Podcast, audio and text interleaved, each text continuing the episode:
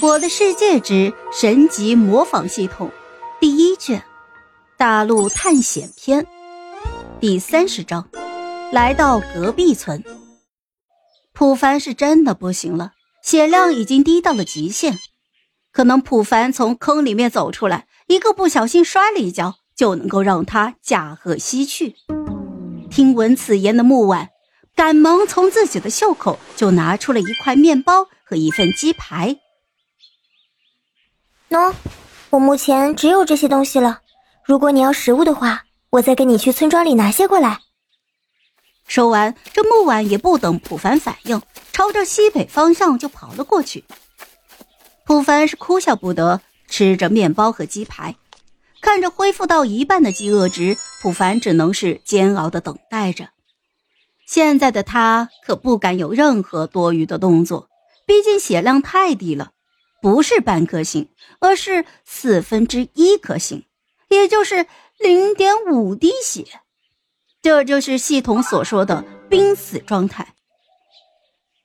普凡也不知道等了多久，在夕阳西下、晚霞染红半边天之后，这木婉的声音才传了过来：“恩人，你还在吗？”“我在，等你半天了。”“实在是不好意思哈，我刚才有点迷路了，走了许久才找到回村的路线。”说完，对方走到了普凡的面前，一股脑的就将身上的食物全部都丢给了普凡。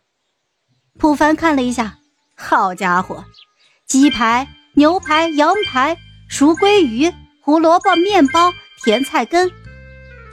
看着眼前琳琅满目的食物，普凡不解的就问道：“你这是把你们村子里所有的食物都搬过来了吗？咋这么多？”木婉看了自己一眼，好像的确是有点多了。不过他害羞的吐了吐舌头。哎呀，这不是怕你饿吗？对了，这位勇士，你是要去哪边啊？可以带我一起吗？普凡一边吃着食物，一边嘴里就嘟囔着：“我我打算去找附近的村庄，位置就在青青草原村的隔壁。”青青草原村，你是青青草原村庄的人吗？算是吧。嗯，咋的了？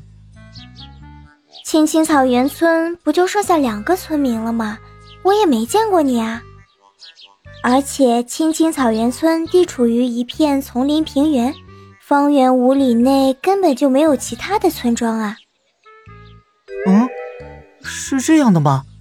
难道是我听错了，还是说慢咪咪在骗我？不可能呀，他也没有必要骗我呀。就在普凡捉摸不定的时候，木婉好像是想到了什么，立刻笑道：“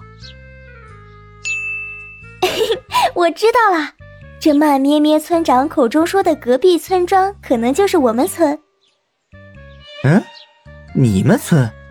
你们村子离青青草原多远啊？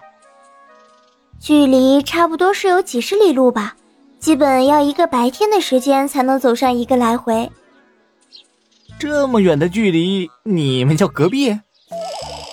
普凡无语了，几十里路的距离，一个白天差不多是十二个小时，这距离他们居然说是隔壁，那旁边不得要一百多里路啊？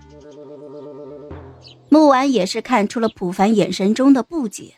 随即便继续解释道：“哎呀呀，你是误会了，我们村庄的名字就叫隔壁村，就跟青青草原村是一样的。”呃，好吧，你们这个村子的名字还挺特别。啊，好了，我吃饱喝足了，你下来一下吧，把剩余的食物帮忙收拾一下，我们去往隔壁村吧。好了，这一集我就讲完了，朋友们。该你们帮我点点赞和评论一下啦，有月票的也一定要投给我哦，感 谢感谢。